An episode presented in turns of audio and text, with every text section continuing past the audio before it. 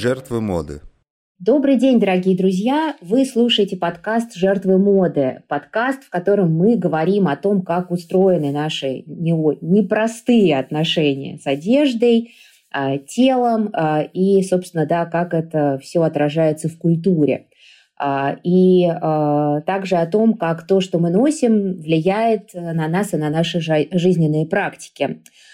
Э, слушайте нас на всех популярных подкаст-платформах Apple Podcast, э, Google, э, Яндекс.Музыка и других, и следите за обновлениями на сайте nlo.media. Меня зовут Людмила Алябьева, я шеф-редактор журнала «Теория моды», и в гостях у меня сегодня совершенно замечательная коллега Ксения Гусева, историк текстильного дизайна, куратор э, выставок, не побоюсь этого слова, блокбастеров «Ткани Москвы» и недавней э, выставки «Дом модели индустрии образов», с которой сегодня мы будем говорить о кураторских практиках в области моды и текстиля – и о тех вызовах, с которыми сталкивается куратор. Ну и, э, конечно же, не пропустим отдельный вопрос специфики отношений моды и музея.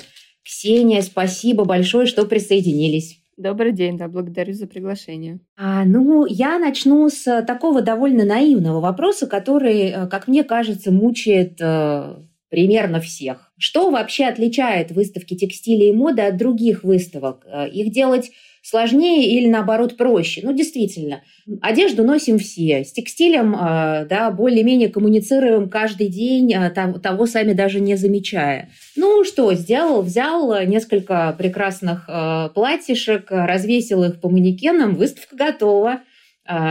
Ну вот, да, уверена, что не так. И э, хотелось бы, да, вот услышать ваш, ваше мнение на этот счет. Но надо сразу сказать, что это, конечно, вопрос э, фундаментальный, и мне кажется, что можно только отвечая на него потратить э, все время нашего разговора, и главное не, не успеть ответить на этот вопрос.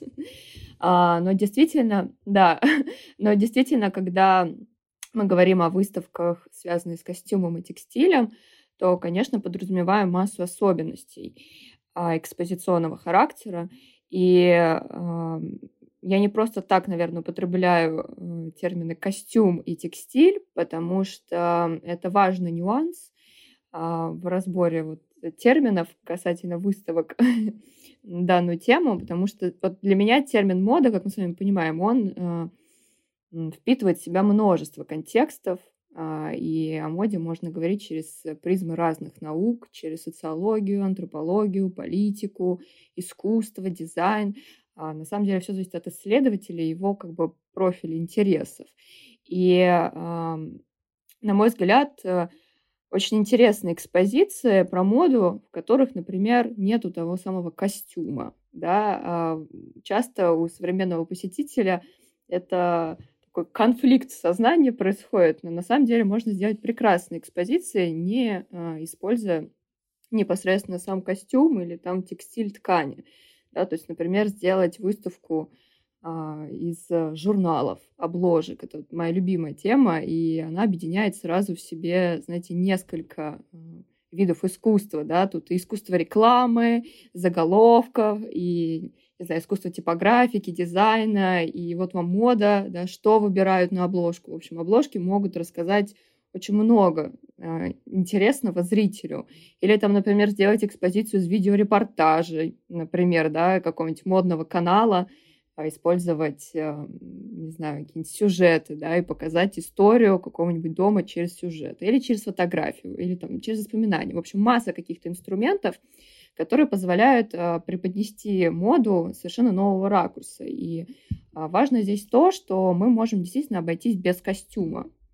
А, и тогда выставка, на самом деле, с экспозиционной точки зрения, на мой взгляд, уже никак не отличается от любой другой выставки. Да? То есть тут э, скорее концепция куратора, его видение, и, и самое главное — это аргументировать, почему вы используете именно этот как бы жанр экспоната. Да? То есть можно показать ну, можно какой-нибудь пример сейчас придумать, да, там, на, на ходу. То есть можно сделать выставку только из фотографий, например, каких-нибудь моделей, но нужно зрителю обязательно аргументировать, почему именно фотографии, да, ну, почему нету самого костюма. И, например, написать, что там, модельер э, мечтал показывать свои коллекции через фотографии, ему не нравилось классическое да, представление коллекции, а вот фотография его интриговала тем, что не знаю, там, переход из трехмерного в двухмерное, и что зритель часто смотрит э, костюм через что-то плоское, через экран или через фотографию. И вот вы как бы аргументируете свое решение и показываете зрителю а, там, творческий метод через фотографию. И всем понятно, почему же здесь нету того самого костюма на манекене.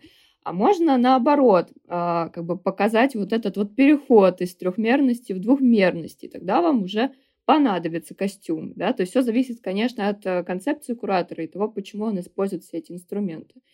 Но когда появляется манекен, надо сказать, как бы, как бы это ни звучало, а, это сразу начинается танцы с бубном, мягко говоря, потому что манекен — это очень, конечно, важный элемент э, экспозиции, связанный с костюмом, и от него многое зависит, потому что помимо функции своей, как бы изначально, чтобы преподнести костюм в трехмерном да, представлении, он еще должен эстетически э, соответствовать представлениям и куратора, и художника, и архитектора выставки, чтобы он как бы не вступал в какой-то э, конфликт с общей задумкой, и чтобы этот манекен еще и прекрасно подходил под сам костюм, в общем, здесь становится множество нюансов, с которыми сталкивается куратор и понимает, что манекен — это тема, которой можно уделить э, отдельный час, так сказать.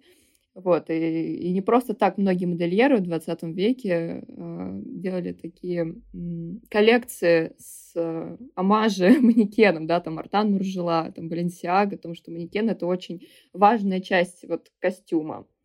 А, и как бы манекены при этом еще не недоступны. То есть это довольно дорогое удовольствие. И чем больше этих манекенов, тем больше проблем.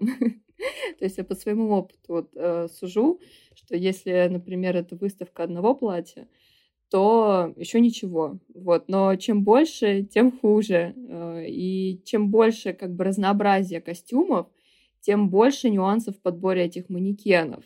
А, то есть, когда а, вы понимаете, что у вас есть, например, коллекция, она состоит не из одного размера. Ну, то есть, да, там, условно, не 42, а там от 40, 42 там, до, до 50, например. Вот, и тут понимаешь, что нужно еще манекены разного размера. Вот у нас на доме модели, как раз вот упомянутой выставки, вот мы столкнулись с такой проблемой, потому что дом модели, он изначально разрабатывал вещи, широкоразмерные линейки, и э, вот фонд, те платья, которые поступали в фонды, они как раз вот от 42-го, причем прям крошечного, знаете, такого практически какого-то юношеского размера до там 58-го.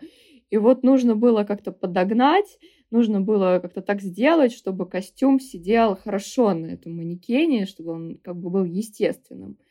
А это тоже проблема, потому что для меня было открытие, что нужен еще человек, который умеет правильно одевать вещь на манекен. Простите, у меня такой какой-то уже монолог пошел. Я уже так, вот.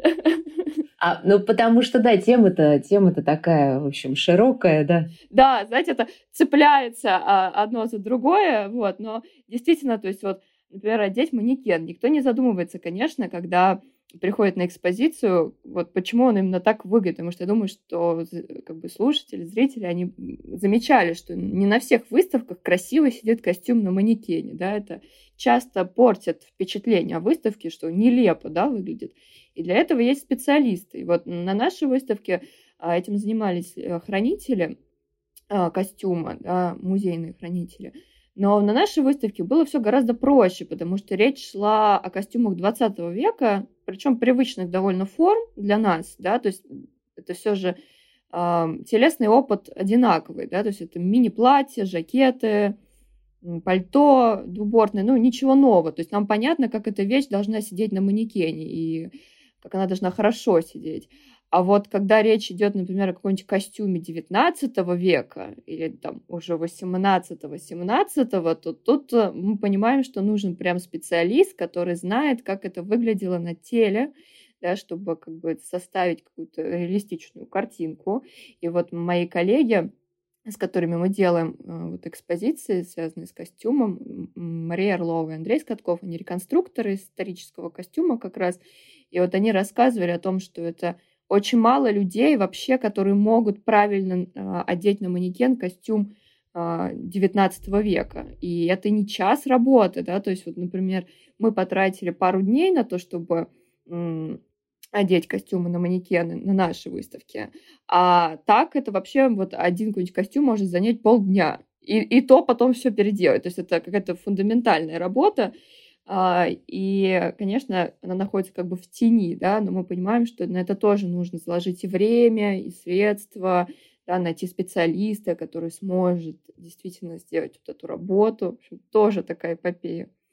Ну вот, но если, если все-таки все удалось, а, да, как бы платье на манекене. Тут, кстати, может возникнуть вопрос, а зачем манекен, да, можно повесить на вешалку, правда? Ну, то есть мы часто видим одежду на вешалках. Это довольно естественная бытовая история. И вот мне тут кажется важно, что это бытовая история, что если бы это была бы выставка, например, про, про гардероб, да, и про проблему выбора костюма, когда вы выходите из дома, да, то это было бы уместно, да, то есть как бы мы имитируем условно а, то, как выглядит одежда дома. Да, она дома выглядит на вешалках, у нас не стоят манекены. Ну или в магазине. Или в магазине, да, или в магазине. То есть как бы имитировать какие-то ситуации, где э, вещь на вешалке, она уместна. И тогда это будет тоже уместно на экспозиции. Вот у нас, кстати, тоже на доме модели были отдельные э, костюмы, которые были представлены на вешалках. И они нам необходимы были для того, чтобы зритель ориентировался а, лучше, что здесь начинается новый раздел, что здесь вот мужской цех, здесь детский цех, здесь э, цех легкой одежды. То есть это такая ненавязчивая а, история была, как бы приглашение в раздел. А, и всегда вот это платье или там пиджак висели с входным текстом. Да? То есть это такая как бы пиктограмма, да? то есть, но в материале. Поэтому как бы здесь тоже важно все время ну, понять, почему вы так делаете, да. И вот, например, если это уже вещь на манекене, опять возвращаясь да, к, этим, к этой прекрасной теме, то тут, конечно, встает вопрос пространства. И это вот любимый мой вопрос – организовать правильно пространство вокруг костюма. И а, его должно быть как минимум много. А, это связано с тем, что костюм он трехмерный, он как скульптура, и часто человек хочет его посмотреть с разных ракурсов, да. И мы знаем, что э, для многих модельеров э, вот эта вот незамеченная сторона, она всегда она важна, такая интригующая, да. А, как у Эльзы Скиапарелли, например, ну, это первое, что мне приходит на ум, да, что как бы там целая картина на спине может быть. И нельзя как бы лишать зрителя этой возможности, все время хочется как бы взглянуть. А, но это значит, что нужно дать возможность зрителю обойти со всех сторон. То есть это сразу несколько раз больше пространства. То есть мы понимаем, что если вы делаете выставку из нескольких костюмов, вам нужно большое пространство. Да, то есть это, значит, уже не каждое пространство подойдет.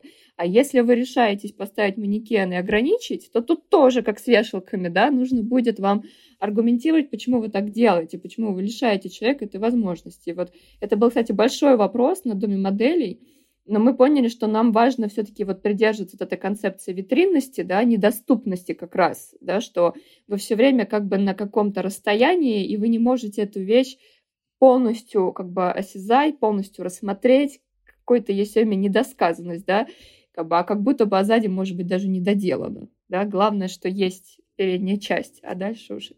Фасад. Да, да, главное, что есть фасад, это, это вот особенно, знаете, считывается, когда показывают модели обуви, никогда не делают вторую модель, вот, или, или делают просто ее внешний вид, но не дорабатывают внутри. Э, такие колодки ставят, как бы, потому что не нужно делать лишнюю работу, как бы вот картинка, а дальше, если это будут покупать, мы уже будем делать ее как рабочую модель. Вот тут тоже такой эффект мог бы быть, да, я не говорю про одежду, но в обуви тоже точно есть такой эффект. Поэтому мы вот решили, что мы точно рубанем, так сказать, да, мы точно как бы вот эту, эту дистанцию нам важно было сохранить на экспозиции. Вот. Но если вы хотите показать именно творческий метод и, конечно, подход модельера, то тут нужно придумывать какую-то систему обхода, да, чтобы человек имел возможность. А, и ну, это раз, допустим, вы сделали, вот, но мы знаем, что тут, как бы, мне кажется, мы подходим так к ключевым вещам, с которыми сталкиваются экспозиционеры и кураторы, в том, что, конечно, костюм и текстиль — это максимально трепетные экспонаты. То есть они требуют э, тонкого обращения. И мы понимаем, что нужно сделать так, чтобы костюм был в безопасности от зрителя. На безопасном расстоянии. Да, на, да, на безо... ну вот да, это один из способов, да, сделать расстояние. А, но какое оно должно быть, да, например, как бы можно взять и банку с краской там разлить, вот условно, да, вот сейчас такие как бы вот идут тенденции. Отпугнуть. Да, вот, то есть как бы на самом деле, если вы даже сделаете расстояние и забросите красочку, ну, долетит, скорее всего, и, да, и может быть даже там капелька, но вещь уже все. И это будет уже вещь с какой-то историей, как она пострадала. И, скорее всего, отреставрировать это уже будет тоже крайне сложно, потому что ткань максимально впитывающий материал, да, то есть он очень как бы на себе все отражает, все какие-то, не знаю, события, которые с ним произошли. Поэтому чаще всего а, расстояние не используется. Вот так вот тоже, если заметить, то это редко кто может э, позволить. Поэтому делают стекло, конечно же, да, а стекло – это дорого. Вот, и тут нужно сделать не просто стекло, а нужно сделать такую, знаете, комнатку, чтобы со всех сторон, а, а еще, скорее всего, вам нужна будет крышечка, потолок. Вот, это мы тоже с этим столкнулись, и чаще всего это условие ставят именно музейные вещи. И а, что это значит? Значит, что с потолка может это посыпаться, понимаете, вот. Это тоже может навредить сверху, поэтому это у вас такой прям футлярчик для платья. И вот представьте, сколько таких футлярчиков нужно для какой-нибудь большой монументальной выставки. Можно я за зацеплюсь, да, потому что я хотела, конечно, еще и за манекены э, зацепиться, потому что э, это, конечно, отдельная тема, очень интересная, которая часто остается, э, ну, действительно так сказать, где-то там, да, на бэкстейдже. То есть про это как будто забывают. А на самом деле даже на протяжении 20 века тело, модное тело менялось так, что, в общем-то, мы понимаем, что а, вещи 60-х а, годов прошлого века предполагали другую, другое тело, другие техники тела, другие позы, и да, там отличались очень сильно от э, современных, и, и не говоря уже о, там, скажем, 20-х Э, прошлого века, когда плоская фигура, э, да, отсутствие вот этих вот, да, форм. И это очень часто оказывается незамеченным э, куратором, да, и делается выбор в пользу стандартных манекенов, может быть, в силу вот как раз ограниченности средств, а в итоге одежда не сидит так, как она сидела в 20-е годы 20 века. И это, да, тоже такой важный момент. Кстати, манекенам э, посвящена статья, которая выйдет в 71-м выпуске журнала «Теория моды», который посвящен как раз таким, э, я бы сказала, складкам и маргиналиям вообще, да, вот истории моды. И манекен здесь как э, ничто другое, да, как раз э, попадает э, вот, в фокус, фокус внимания. Ну вот да, поэтому здесь тоже важно как бы найти какое-то решение, например, показывать платье, а рядом фотографию до того времени. То есть, чтобы у человека, зрителя сложилась какая-то картинка, что перед ним скорее не то, как это выглядело, а то, чтобы посмотреть там, не знаю, швы, отделка, да, потому что зритель часто еще приходит на костюм, чтобы посмотреть как бы методы создания вообще этого платья, а, и как бы, но мы понимаем, что мы не видим его так, как представлял себе модельер, а вот фотография, она позволяет сразу как бы увидеть целостную картинку. То есть как бы тут важно расставить приоритеты, как бы может быть в каких-то случаях закрыть глаза, в каких-то случаях наоборот. Вопрос вот концепции, желания куратора, на чем сфокусировать внимание посетителя, потому что он все-таки в таком как бы экспозиционном театре, да, обо всем сразу невозможно, поэтому здесь как бы это важные очень моменты, нужно понять, отказываетесь вы от этого или не отказываетесь, то есть вы экономите в пользу какого-то не знаю, там, тачпада, ну, я условно, да, то есть как бы тут нужно вот распределить силы и понять, что важнее, да, э, что хочется все же донести до зрителя. Вы сейчас очень важную э, затронули тему, тему как раз э, вот взгляда и того, что мы видим, как мы смотрим, а, куда мы смотрим, на что мы обращаем внимание. Здесь, конечно, роль куратора тоже а, велика, потому что вот то, что вы сейчас говорили как раз, да, это, по сути, так сказать, такое управление, ну, может быть, не управление, но направление взгляда, да.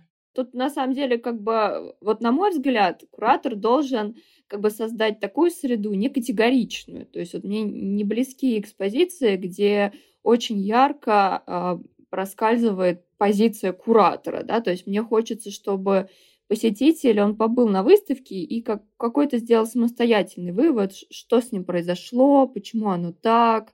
А, то есть, чтобы я скорее дала своей выставкой какое-то поле для мысли, да, для каких-то идей, а, и дальше уже там согласиться, не согласиться, услышать, не услышать. То есть как бы хочется какое-то сохранить такое нейтральное пространство, но при этом нужно себе очень много поставить рамок, да, чтобы это произошло. То есть на самом деле вот мы сейчас следующую выставку готовим, которая тоже отличается такой широтой экспозиционного материала, и мы вот буквально, знаете, каждый экспонат прям аргументируем, почему он здесь э, находится, для чего. Как бы очень хочется, например, выставить что-то.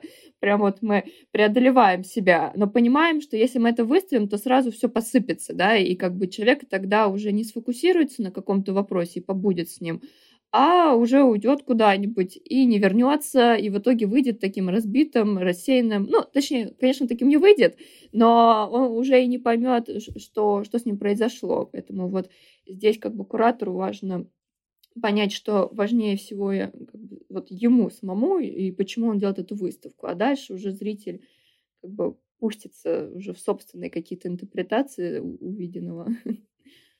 Да, вот э, помимо взгляда, вот сейчас вы как раз тоже это упомянули, э, уйдет, пройдет, обойдет, да, вот эти маршруты и та навигация, которая а, собственно, происходит а, на выставке, она же ведь э, тоже закладывается куратором. И вот э, из вашей практики, ну, во-первых, как вы этот маршрут прокладываете обычно? И всегда ли, всегда ли э, посетители идут этими маршрутами, или да, они прокладывают свои собственные, или они там, не знаю, вопреки э, идут этим маршрутом. То есть вот как э, по-разному, да, мы можем прокладывать маршрут, как по-разному осваивать выставку, и как это тоже может влиять, ну, в конечном итоге на, не знаю, там, интерпретацию проекта. Конечно, это один из таких ключевых вопросов в таких даже стартовых. То есть э, действительно как будет двигаться зритель по выставке. То есть все же э, выставка, она во многом схожа с театром. Да? То есть это пространство, в котором происходит какое-то действие. Только вы а, тот самый актер, который как бы заходит в это вот театральное пространство и начинает как бы его осваивать, вы становитесь частью его. Поэтому куратору, архитектору важно сразу же определить, как он будет двигаться. А, он может, вот все, как вы перечислили, все что угодно, как вы хотите. Можно зайти с конца выставки, да, то есть можно зайти, а там финальный текст. Вы такие, что? И это значит, что какое-то решение, да, перемотка, выставка про перемотку, например. А если посмотреть там а, фильм с другого конца, и вот вы проходите выставку другого конца, а, можно хаотично, можно пустить человека в собственное плавание. Опять же, да, зачем? Что вы хотите сказать? Что не важно здесь хронология, последовательность действий? Наверное, не важно, поэтому вы делаете такое решение, что все там экспонаты равноценны, и неважно, с чего вы начнете. Или вам, наоборот, категорически нужно, чтобы человек прошел путь, да, и тогда вы как бы изолируете его и, и даете ему один выход из каждого пространства, и он так шаг за шагом проходит именно то, что вам нужно как бы, или, может быть, вам нужно, чтобы он прошел путь, но где-то отвлекался, там, какие-то были опции для того, чтобы э, свернуть или не свернуть. Ну, это вот э, очень важный момент, который закладывается вот на стартовой на стартовой линии, а дальше уже под это начинают как бы выстраивать экспонаты. То есть тот же костюм, а, опять же, э, вот нужно понять, да, вы гуляете по улицам, и тогда костюм у вас будет в витринах. Потому что на улицах как бы вы вряд ли увидите манекен, да, посредине. То есть, скорее всего, он будет защищен стеклом точно так же, как на выставке, да, потому что грязь, люди ходят, поэтому все за стеклом. Опять же, чтобы костюм диоровский какой-нибудь не испортился, да. Вот такая же логика. Поэтому, как бы, поэтому он будет так стоять костюмы. Если вы имитируете подиум, то, скорее всего, у вас костюмы будут по центру, да, и вам нужно, чтобы зрители, они, скорее всего, будут рассеиваться, ну, с двух сторон поэтому как бы это тоже поле для экспериментов. Опять же, повторюсь, всегда любое решение, на мой взгляд, должно быть аргументировано. Почему вы именно так решили сделать? Как бы почему именно вы решили отпустить свободное плавание или наоборот задать траекторию? Все зависит от э, вашего решения. Мой следующий вопрос, вы его на самом деле уже затронули как и многие другие, мне кажется, да, вот в своей реплике, а, вы говорили как раз о специфике, а, специфике, собственно, выставочного материала, с которым мы здесь имеем дело, и особенной хрупкости одежды. Об этом тоже, ну, как-то не всегда помнят, и поэтому, да, возмущаются а, что вот там до одежды не то, не, не то чтобы дотронуться, но как-то вот, э, так сказать, ощутить ее, не знаю, там воздух, а стекло вроде бы мешает этому. Вот э, вопрос, э, как, как понятно, что все это так или иначе объясняется вот этой хрупкостью. И я не знаю, насколько это, ну, я даже слышала от некоторых кураторов, что когда выставка путешествует, да, то после определенного, после определенного да, города или там страны оказывается, что э, там следующее будет, скорее всего, уже последний, потому что экспонаты изнашиваются, да, и э, это ну, как бы означает, что выставка, любая выставка для экспоната, уж тем более для моды, это и приближение смерти. Абсолютно так оно и есть, и об этом мало кто задумывается. Вот э, в сознании посетителя, как бы, ему всегда хочется больше выставок про костюм. Да? Это зрелищно, понятно, э, впечатляет. Чем, чем больше, тем лучше.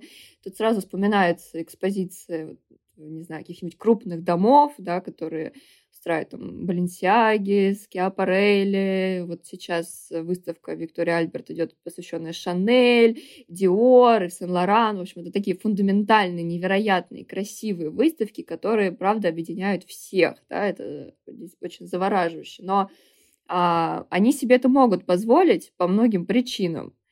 А, и действительно, когда мы говорим, например, об исторической выставке, тут а, препятствий выше крыши. И а, начинается действительно с тем, что нельзя просто вытащить этот бедный несчастный костюм из фонда хранилища, потому что там идеальные условия, и хранители понимают, что если они его вытащат, то, скорее всего, через сто лет он уже исчезнет из этого мира. Вот, поэтому, когда, например, планируется историческая выставка, то тут нужно сразу понимать, какие костюмы действительно смогут просто показать. И дело не во вредности, да, там и нежелании, а в том, что понимают риски, и что насколько это стоит. Вроде бы экспонаты нужны для того, чтобы показывать, а с другой стороны мы понимаем, что, возможно, это будет последняя выставка, и дальше будет просто борьба за сохранение этой вещи. А, и опять же, действительно очень трепетный материал, и трепетный он еще э, зависит от света. Это очень важный инструмент в экспозиции свет. И э, без света не будет нужного эффекта, опять же, этого театрального эффекта, ну, такого, такого как бы зрелищного. А вот костюм, он совсем не выдерживает это. И мы тоже столкнулись с этим. У нас была одна как бы картинка в голове, как должны выглядеть эти костюмы в витринах. Но в итоге поняли, что мы просто не можем это себе позволить, потому что есть так называемые люксы, вот, которые измеряют, и а, там просто крохотные цифры, то есть вы даже не представляете, то есть там 40 или 50 люкс, а, при том, что норма это 1600 или... То есть это какие-то цифры, которые даже не укладываются в голове. То есть это тьма абсолютная, чтобы хоть как-то костюму выдержать эту экспозицию. Вот, а вот вы упомянули гастролирующие, это еще хуже, потому что платье самое худшее для любого экспоната, неважно, что это, как бы платье или это живописное полотно, это смена климата. То есть э, самое главное это выполнить тех условия, чтобы у платья было ощущение, что он переехал из дома в дом. А вот этого добиться очень сложно, э, скорее всего, невозможно. То есть как бы мы ни старались, все равно будут какие-то погрешности. И вот эта вот погрешность, она, конечно, начинает разъедать материю текстильную. То есть текстиль очень трепетен к влаге, и вот если влага чуть-чуть увеличилась и свет, ну, как бы сами понимаете, что начинается просто рассыпаться. А, поэтому выставки про текстиль исторически темные всегда, и это очень расстраивает посетителя, но вы ничего не можете сделать с этим. То есть это нужно проделать какую-то работу, чтобы найти этот баланс. Уж не знаю, наверное, есть точно такие выставки, но это прям искусство выстраивания света и такого и плюс, конечно же, вот этот климат, то есть часто вы приходите в холодильники, такие выставки холодильники. Это очень забавно, потому что вот у нас тоже на одной модели такая была ситуация. Все говорят, так холодно. ну, это невозможно ходить по этой выставке, потому что так холодно. Я говорю, ну, извините, иначе как бы нельзя выставлять эти платья. То есть это безумная история, которые, конечно, ну, не представляются, но вот они есть. Да, совершенно, совершенно ведь об этом не задумываются, конечно, посетители. Мне кажется, после нашей, нашего с вами разговора э, люди э, скажут, э, нет, давайте не будем делать выставки, э, давайте сохранять эти вещи, ну, потому что, да, по сути, получается, что ты просто ускоряешь а, и приближаешь да, вот эту катастрофу а, платья, костюма, там, не знаю, гобелена. И в этом смысле, конечно, чувствуется да, вот тоже такое ощущение ответственности, потому что если эта вещь уйдет навсегда, то на самом деле, да, будет вырвана, по сути, какая-то страница из истории. Да, но с другой стороны, не все не вечно. То, то есть, тут как бы тоже можно подумать о том, что костюм, как бы вы его не хранили, как бы вы не старались, все равно он исчезнет. То есть он, как бы, все эти ткани, они естественным путем как бы прекращают свое существование. Поэтому тут тоже как бы поэтому... И встает вопрос, кстати, да, э, встает вопрос, а как вообще, как вот это, во-первых, э, сохранить это мгновение, как его продлить, и как, может быть, его можно я не знаю, да, как-то экспозиционно тоже решить. Потому что люди, приходящие на выставку моды, действительно хотят красоты, э, вот, вечной, яркой, в лучах, значит, софи, софи, софитов, а при этом на самом деле, да, есть, ну, не знаю, такая, что ли, такое закулисье э, моды, э, такой, я не знаю, наш платяной шкаф, э, и э, вот какие-то такие практики, которые, как мне кажется, сегодня все-таки все больше и больше внимания привлекают и исследователей, и э, ну, таких э, посетителей, да, которые тоже очень интересуются и историей, и теорией моды. И в этом смысле, мне кажется, да, это такое тоже очень плодотворное и богатое направление. Конечно, да. Вот я просто думаю, что я много рассуждала о том, почему действительно, например, дом модели, правда, собрал огромное количество посетителей. И я понимаю, что людям хочется увидеть вот эту, как раз, как вы сказали, красоту невероятную. Но выставка, наверное, как бы сочетала все же и, и то, и другое, как бы и такое исследовательское, и зрелищное, поэтому как бы появилась в отклику наверное, очень разная аудитория, но в целом я просто думаю, что, конечно, в сознании сразу представляются вот эти невероятные красивые выставки, которые вот делаются в крупных музеях, связанные с историей крупных домов мод, но вот никто, и, и как бы я вот сама неоднократно, правда, сталкивалась, а почему у нас такого нет, ну почему вот один раз там Диор привезли, почему не привозят еще, или, или там как-то, а, мол, почему нельзя сделать вообще эффектную выставку, что у нас нет костюма, а у нас его нет, это правда, то есть как бы очень как бы простой вопрос, как бы у Сен-Лорана Конечно, у них есть свой фонд, у Диора есть свой фонд, и они работают со своими фондами. Это не государственные фонды, а это, по сути, частные коллекции. Они абсолютно вправе сами распоряжаться своими вещами, они знают о всех этих рисках, о которых мы с вами сейчас уже поговорили, и они понимают, что мы выставим там маленькое черное платье, бог с ним, вот. Главное, что мы соберем толпу людей и как бы привлечем внимание.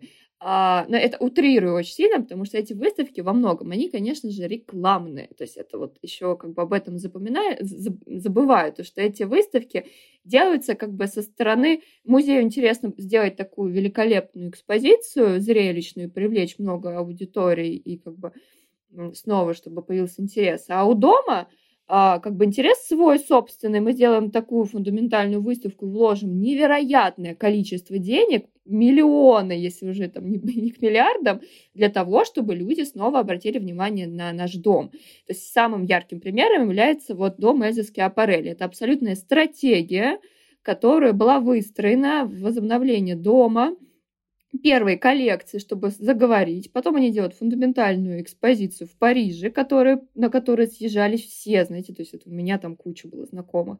А потом они меняют дизайнера, модельера, и как бы сейчас дом Эльзы Скиапарелли – это один из самых трендовых домов, который как бы привлекает внимание абсолютно всех. Вообще, это удивительно, да, то есть это определенная стратегия. То есть выставка еще может выполнять такую рекламную функцию. И вот об этом как бы тоже важно помнить. И хочется, да, об этом на самом деле еще и поговорить, потому что в свое время э, вот эти э, такие протесты против э, моды в музее, они на самом деле носили э, вот как раз такой критический характер. Если, э, ну, вы помним из истории, э, Диана Вриланд э, в свое время да, сделала в 80-е выставку Ива Сен-Лорана – а, это была роскошная выставка. Ну, там много э, вокруг этой выставки было всего. Но поскольку Ив Сен-Лоран на тот момент был вполне себе живой э, и вполне себе активный э, дизайнер, то эту выставку многие восприняли, ну, просто как продолжение, там, я не знаю, магазина где-нибудь там на Пятой авеню, условно. Да, и, собственно, критика ровно такая была адресована. И вот а, кажется, э, вот э, очень часто ровно, ровно как бы поэтому да, музей а, долгое время а, сопротивляется моде, и мы даже слышали, ну, и какие-то там, не знаю, рассказы о том, как музейные работники, да, там, например, реагировали на привоз того же Диора в свое время. Да. То есть э, как будто бы, да, мода вот не дотягивает. Или вам кажется, что на сегодняшний день уже эти вопросы сняты. Ну, я думаю, что не то чтобы не дотягивает, нет, я думаю, здесь э, другая проблема. Никто не сомневается в гении там, модельера, особенно если ты речь идет об Сен-Лоране, да, то есть эти вещи, правда, завораживают, и все потенциально понимают, что это станет музейным экспонатом. То есть в этом плане, кстати, костюм, мне кажется, именно тоже по этой причине а, вызывает такой трепет у зрителя, потому что вы смотрите, и вы, с одной стороны, вроде понимаете, как это сделано, но при этом вы в шоке от того, что это все пришито вручную, там, каждая пайетка, да, то есть там коллекция была у Сен-Лорана, а Амаш вот любимым художником, я не помню, но это 80-е годы, это одна из последних его коллекций, где картины там Ван Гога, и они выглядят как живописные действительно картина, а потом понимаешь, что это пришитые вручную пайетки. И это потрясающе. То есть у человека, даже если ты не специалист, ты как бы снимаешь шляпу и думаешь, это же часы, дни, недели, месяцы, скорее всего, даже. То есть это, на самом деле, я думаю, что костюм все-таки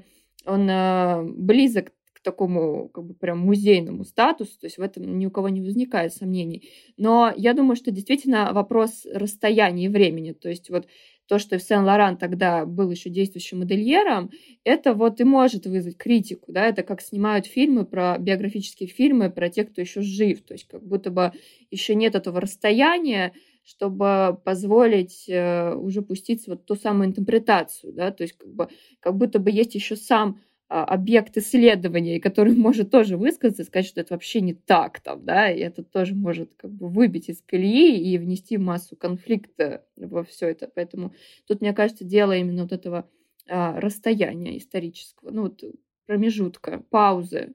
То есть вот то же самое с домомодели произошло. Я просто думаю, что эта выставка не могла быть раньше, просто потому что это еще совсем недавнее прошлое, и сейчас вот была выдержана эта пауза как в виде смены поколения, и как бы вы уже смотрите через призму другого времени на это, и они вас интересуют уже как какое-то историческое явление, например, да, или там подход в создании костюма, и кажется, что это может быть не вершина там искусства, там, ну, костюма, да, но уже как бы привлекает какие-то другие вещи. То есть я думаю, что вот в этом дело. Да, вот на самом деле очень важный вопрос затронули, да, вот эта дистанция, потому что, а, наверное, да, когда вы задумывали эту выставку, вы понимали, что а, вы будете, ну, одной из первых, кто на эту тему решается говорить.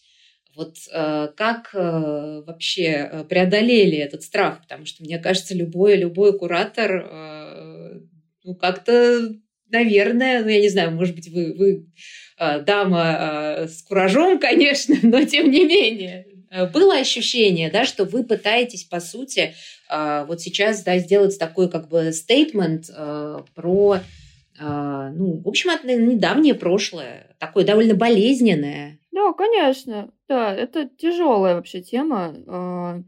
Я наверное, даже это поняла тогда, когда уже была на середине пути. То есть сначала это, естественно, кураж, как вы сказали, да, то есть это скорее интерес, потому что э, все время как бы вокруг да около я этой темы была, и мне уже вроде как бы все звезды сошлись на то, чтобы нужно делать эту экспозицию. А, но потом, чем как бы больше ты погружаешься, ну так с любым материалом, тем больше чувствуешь тревоги, волнения, что действительно как бы это какое-то первое высказывание, очень не хотелось, чтобы это первое высказывание стало как бы знаете, таким энциклопедическим. То есть очень часто такое случается с э, книгами, с исследованиями, что вы как бы сделали первую, и в итоге она считается самой главной, например.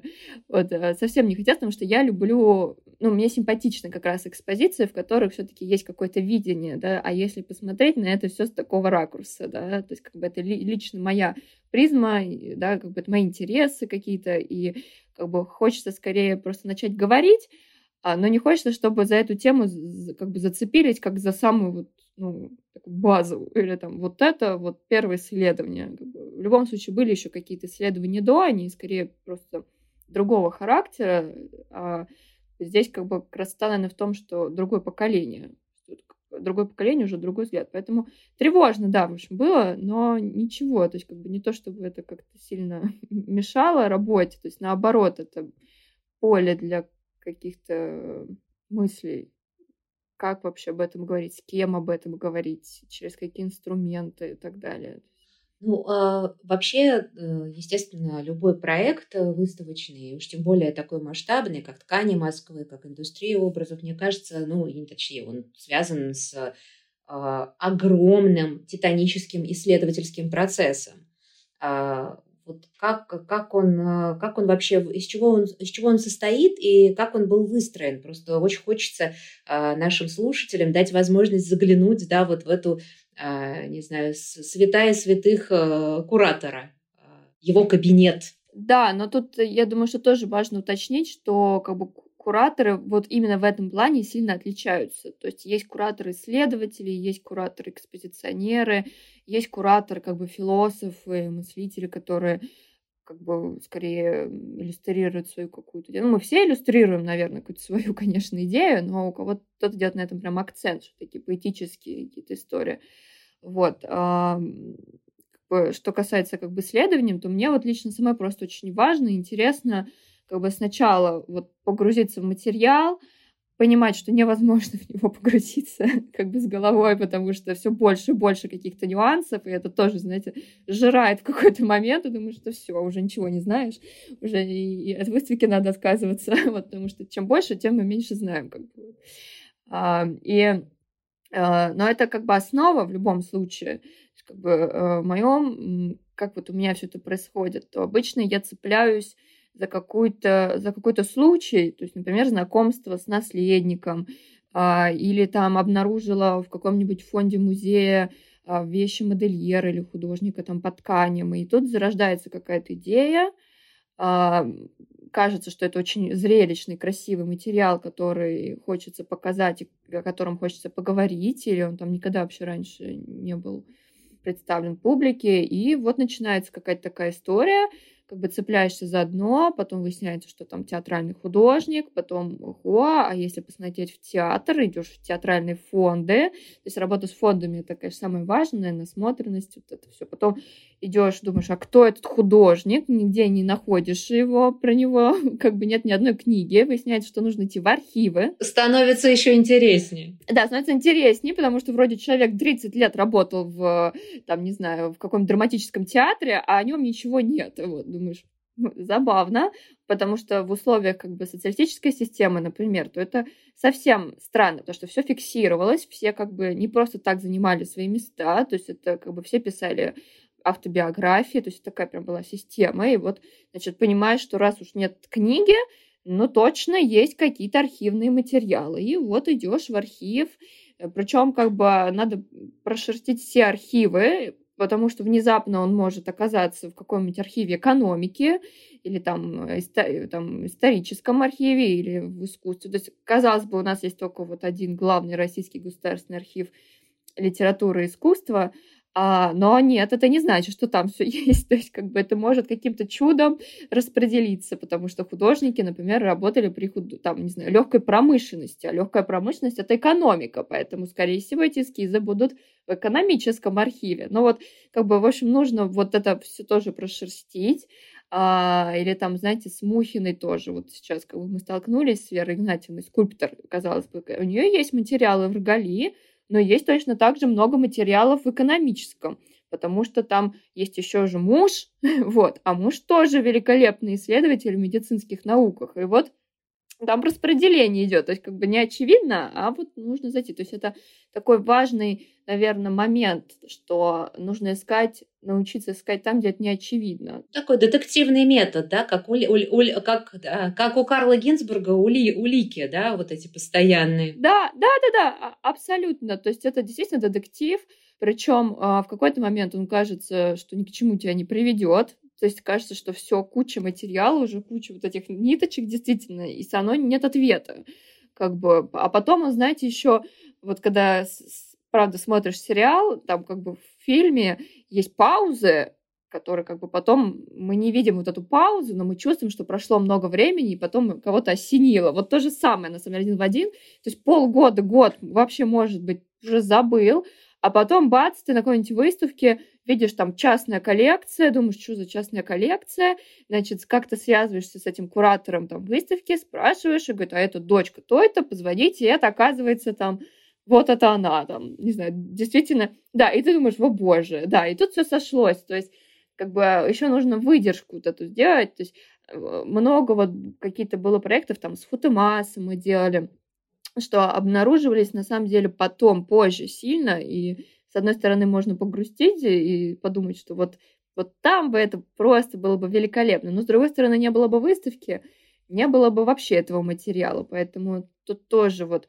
я часто с этим борюсь, что мне очень обидно, что я что-то обнаружила сильно позже, например, как вот с тканями Москвы, а, и это как бы получилось случайно, потому что вот э, я, к сожалению, как бы мы не имеем доступа прямого ко всем фондам, да, то есть это через очень сложную такую систему происходит, и как бы вот там какой-нибудь хранитель фонда, музея говорит, что обнаружены у нас вот эти эскизы. И ты такой, о боже, это там та самая. И думаешь, как бы их было бы здорово показать на выставке, но как бы, не получилось. И вот э, мне кажется, на самом деле ничего там плохого нету, а, вот, но это тоже, мне кажется, такой момент куратора, исследователя, который вот может э, расстроиться. Да, конечно, но с другой стороны, если бы вы не сделали эту выставку, то вы, вероятно, бы и не услышали, не увидели эту информацию, потому что, знаете, это когда ты в теме, да, то ты воспринимаешь все, у тебя такая настройка становится тонкая, да, что в итоге ты слышишь все то, что раньше и не слышал. Это как э, да, выучил несколько слов незнакомого языка и уже начинаешь потихонечку понимать. То есть в этом смысле, конечно. Я говорю, вот поэтому это такой, ну, за это цепляешься как раз, то, что вот, ну, думаешь, ничего страшного, ладно. Да, да, это тем более, что, да, тем более, что можно же еще выставку сделать. Да, да, конечно, конечно. А у меня последний вопрос, он как раз связан с, ну, вот, с практикой собира... собирания а, одежды, костюма музеями. А, ведь вы же тоже, да, потихонечку этим занимаетесь.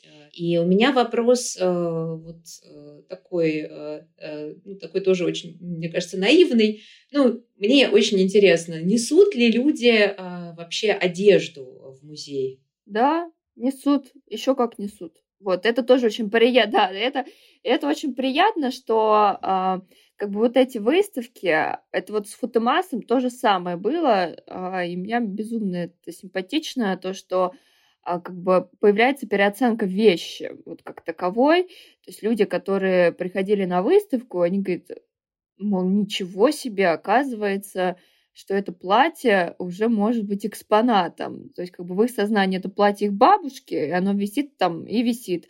А оказывается, что это уже не просто платье бабушки, а это платье бабушки, заказанное там в доме моды, да, там какого-нибудь модельера и шитое для нее. То есть это вообще-то уже здорово, и ценно, оно мне уже не нужно, а вот музею, видимо, нужно, и вот они несут. То есть это очень приятный такой момент, и у нас много уже приемок, то есть вот э, даже мои коллеги сначала как бы советовались и обсуждали, а сейчас уже, знаете, там такой поток, и вот мои коллеги принимают, уже там тоже разбираются, как-то уже какая-то систематизация происходит, то есть это прям помогает, и действительно люди как бы начинают вообще по-другому относиться к вещам, которые вот окружают их вот просто в быту. То есть вроде это не Сен-Лоранс тот же, но как бы это не значит, что как бы, это недостойно музейного хранения. Да, то есть э, выставки в этом смысле помогают действительно это все переосмыслить и переоценить. Э, так что, может быть, э, следующая ваша выставка тоже кого-то натолкнет на мысли о том, что у них где-то там а, на полках или в шкафу пылится что-то, что можно на самом деле вполне отнести в музей. Да, конечно, я вот очень, очень люблю такой результат выставки. Это показывать, что она оказала влияние. Ну да, кажется, что э, это как раз то, чего э, действительно говорит о том, что э, было, было посеяно что-то, да, и дало какие-то свои замечательные результаты, потому что а, мне кажется, вот то как раз о чем вы сказали, тот факт, что у нас э, там в шкафах э, нет там Ива Сен-Лорана от, э, не знаю, 80-го или 70-го года, это вовсе не значит, да, что нет каких-то ценных предметов, потому что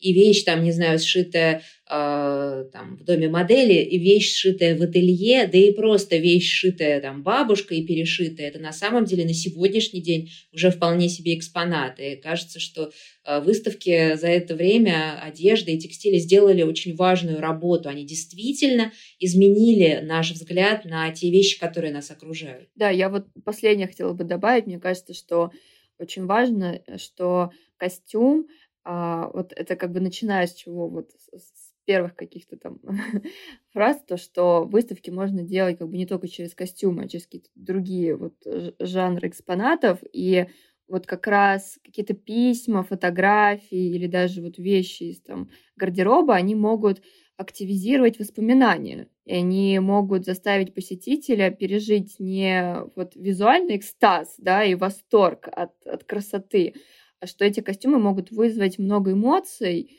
каких-то впечатлений и, не знаю, от грусти до какой-то ностальгии и, не знаю, там, скучание по какому-нибудь герою своей жизни. То есть как бы костюм имеет вот этот вот инструмент еще как вещи, которые сопровождают человека в течение какого-то промежутка времени, потом воздействовать.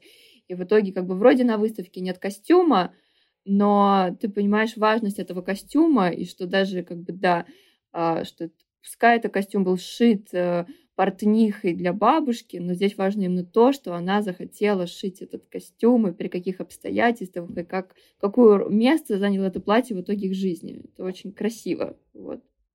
Мне кажется, это такой важный очень финал нашего разговора, что очень часто, и точнее всегда, одежда становится, и рассказ об одежде становится таким э, эмоциональным э, или материальным, и, или и тем, и другим мостиком, очень часто, да, который э, гораздо быстрее нас способен при, так сказать, привести к нашим, не знаю, там, родственникам, каким-то людям, э, мы, которых мы не знали даже, да, и узнать о них э, зачастую гораздо больше, чем мы могли себе даже представить, и узнать из разговора с ними. То есть вещи, они, ох, как не, не врут, они на самом деле, да, являются вот этими носителями всех каких-то нюансов, деталей. Так что, так что да, вещи – это прям свидетели на самом деле да, человеческой жизни. Спасибо большое, Ксения, за этот замечательный разговор. Я понимаю, что мы не обсудили половины вообще вопросов, которые бы хотелось обсудить, но я очень-очень надеюсь на э, встречу и не одну. А, еще раз, дорогие друзья, спасибо. Напоминаю, что у меня в гостях была Ксения Гусева, историк текстильного дизайна и куратор э, выставок э, в Музее Москвы. Вот сейчас Ксения да, готовит э, очередную э, выставку, которая, э, можно сказать, да, что откроется в апреле. Да, точно. Уже точно, да. Точно. Так что следите, следите за информацией. Спасибо и счастливо. Да, спасибо.